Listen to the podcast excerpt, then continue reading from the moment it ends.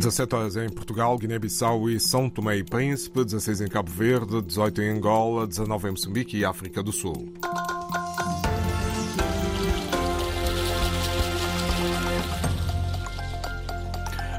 Vamos então conhecer os títulos da atualidade nesta edição de António Silva Santos. Até 2027, até 2027, o pagamento dos juros da dívida de Angola vão aumentar 30% da receita fiscal. A projeção é da agência de notação financeira Standard Poor's. Dentro de quatro anos, entra em funcionamento a central de energia renovável na, em Santiago, na, em Cabo Verde. Projeto avaliado em 60 milhões de euros, financiados pela União Europeia. O pacote de ajuda financeira dos Estados Unidos à Ucrânia vai ser discutido pelo presidente Joe Biden e pelo porta-voz da Câmara dos Representantes. Estes são os temas em destaque. Passamos aos desenvolvimentos. Um sismo de magnitude 5.5 na escala de Richter ocorreu na região noroeste do Paquistão. Segundo dados do Centro de Geociência da Alemanha, o tremor de terra foi sentido em Kashmir, numa profundidade de 10 km. Não foram avançadas informações sobre eventuais danos materiais ou humanos, noticiou esta tarde a agência Reuters. A agência de notação financeira Standard Poor's prevê que o pagamento dos juros da dívida de Angola aumente de 30% da receita fiscal até 2027. Os analistas na nota que acompanha a informação mantêm também o rating de Angola em B-. Na análise, a Standard Poor's, que apesar da vulnerabilidade continua a existir, diz que a dívida do governo angolano vai descer 90% do que em relação ao ano passado até 76% em finais de 2027, devido à consolidação orçamental e ao facto do aumento da inflação resultar num crescimento do PIB que ultrapassa a acumulação de dívida. Ora, o economista Alves da Rocha, coordenador do Centro de Estudos e Investigação Científica da Universidade Católica de Angola, conclui que vai ser preciso o Executivo angolano rentabilizar da melhor forma a dívida pública para evitar que ela se torne viciosa. Se a dívida pública for utilizada para despesas supérfluas, para investimentos duvidosos, para uh, aplicações que uh, não apresentem uma taxa de retorno conveniente para que o efeito multiplicador da dívida ocorra, naturalmente que essa dívida é uma dívida pública viciosa. Assim sendo, é preciso que o Estado angolano opte por coeficientes de retorno no quadro da despesa pública. Se a estratégia de endividamento tiver em linha de conta uh, uh, as prioridades do país, a aplicação da dívida pública nos setores for feita de acordo com coeficientes de retorno, que nós não temos, nós não sabemos, ao nível das despesas públicas, incluindo os investimentos públicos, nós ainda não sabemos aqui quais são os setores da atividade que beneficiam do investimento público, aqueles que oferecem o maior retorno.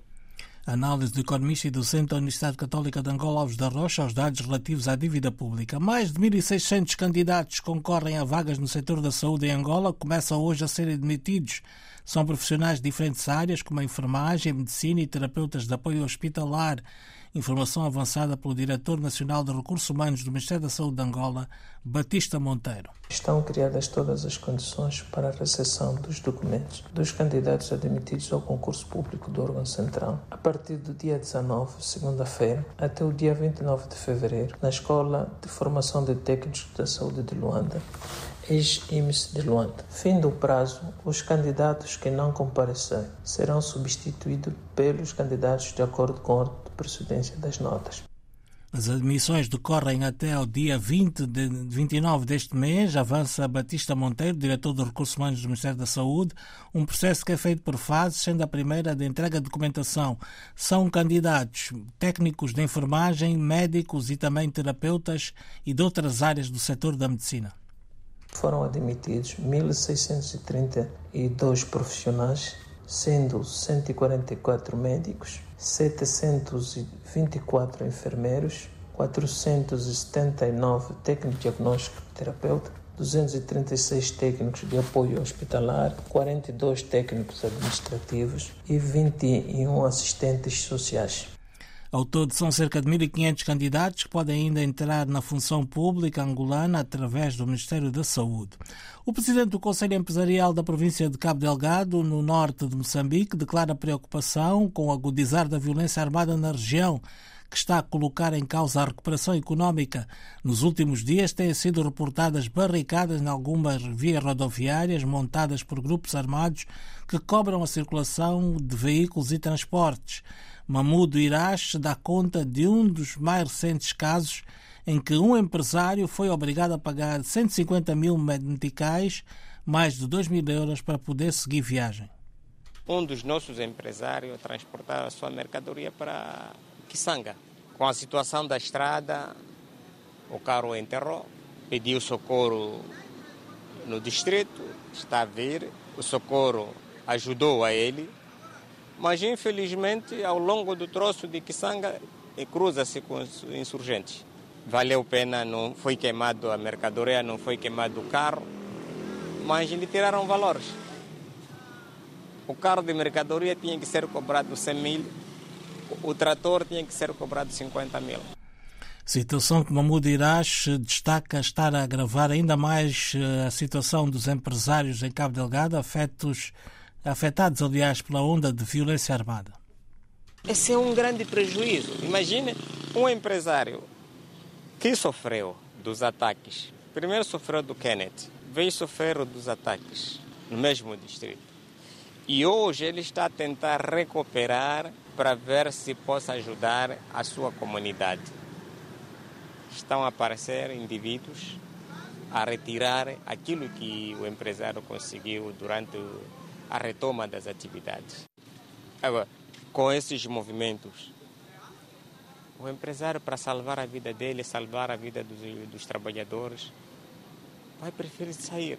E se sai, o distrito já, já era. E isso nós não queríamos que acontecesse. A razão pela qual fizemos grande esforço para retomar as nossas atividades nos distritos presidente do Conselho Empresarial da província de Cabo Delgado, no norte de Moçambique, em declarações à agência Lusa, lamenta ainda a falta de apoio estatal aos empresários de Moçambique, sobretudo do norte do país, em especial aos que estão a ser afetados pelos ataques terroristas.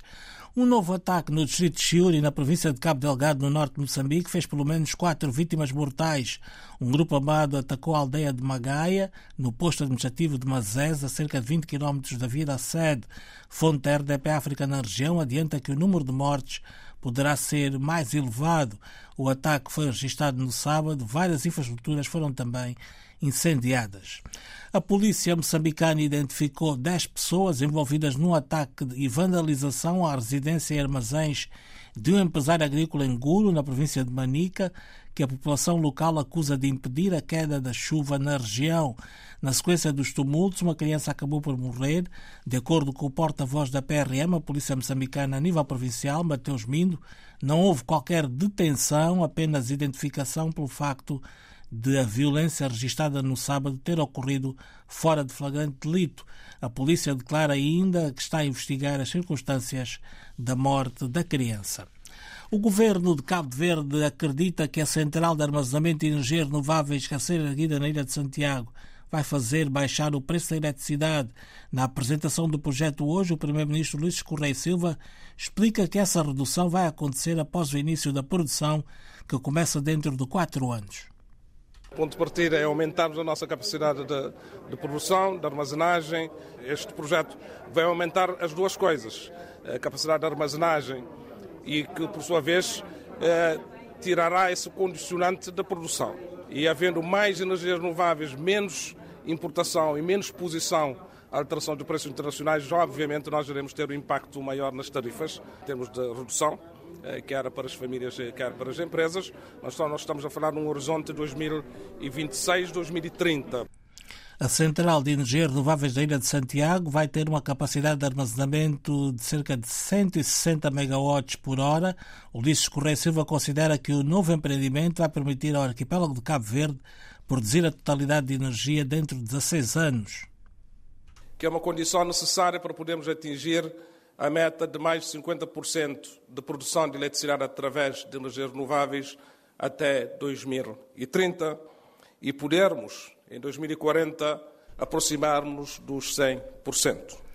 A construção da central de armazenamento de energia renováveis na Ilha de Santiago tem início no próximo ano. O projeto, avaliado em 60 milhões de euros, conta com o financiamento da Global Gateway, da Comissão Europeia para Iniciativas de Impacto de Transição Energética, Conectividade, Transformação Digital e Economia Azul. O presidente norte-americano aceita reunir-se com o porta-voz da Câmara dos Representantes para debater o pacote de ajuda financeira à Ucrânia.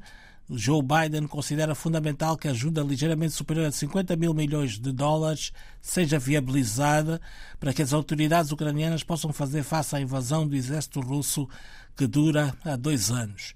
A embaixadora da Ucrânia em Portugal não tem dúvidas de que a morte de Alexei Navalny foi obra de Kremlin. Em entrevista exclusiva à Antena 1, na semana em que se assinalam dois anos desde o início da guerra em território ucraniano, a embaixadora Marina Mikhailenko lamenta o desaparecimento do mais destacado opositor do regime de Vladimir Putin e fala numa perda significativa para a população russa.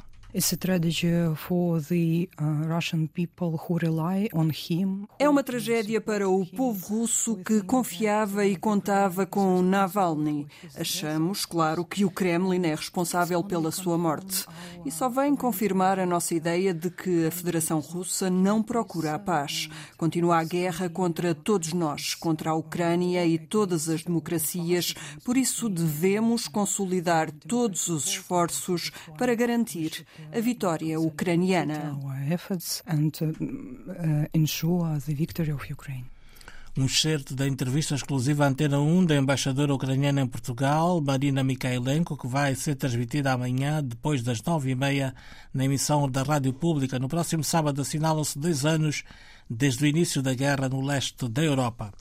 Os ativistas de direitos humanos na Rússia estão preocupados com as detenções do país. Centenas de pessoas foram detidas por serem manifestado depois da morte de, Vlad, de Alexei Navalny. A organização não governamental OVD, um grupo de defesa de direitos humanos da Rússia, fala num cenário muito grave. Cláudia Aguiar Rodrigues. De dia para dia surgem novos números de detidos. Dan Storiev é um dos porta-vozes do grupo OVD Info, um grupo de defesa dos direitos humanos na Rússia e que descreve a situação como grave. Para a polícia que detém as pessoas, tudo vale. Já tivemos um caso de uma pessoa que foi espancada, a quem foi apontada uma arma à cabeça para obrigar a que confessasse o suposto delito. Por isso, uma resistência subversiva tem sido a alternativa de luta. Estão a adotar outras formas de resistência. As multidões não saem à rua como no Ocidente e se manifestam porque isso significaria que seriam detidas, torturadas ou até mortas. O que está a acontecer é um protesto em massa, mas subversivo. As pessoas grafitam as ruas, denunciando o Kremlin, publicam nas redes sociais. São outras formas de resistência que não passam por irem para a rua com cartazes. Mas para Dan Storiev, Navalny não representava toda a oposição na Rússia, por isso, apesar de ter sido um abalo na luta pela democracia, a sociedade civil russa, diz o porta-voz, mantém a esperança. Não é o fim da luta. Não devemos olhar para o movimento democrático russo ou para a sociedade civil russa como algo centralizado. Os movimentos democráticos da sociedade civil russa são orgânicos e são descentralizados. A luta não acabou com a morte de Navalny, embora o seu assassinato represente um duro golpe para a luta. Mas a oposição russa não perdeu a esperança e vai continuar as suas atividades. Entretanto, continua sem haver uma explicação oficial da Rússia para a morte de Alexei Navalny. Os testes ao corpo do opositor do regime de Putin devem demorar 14 dias.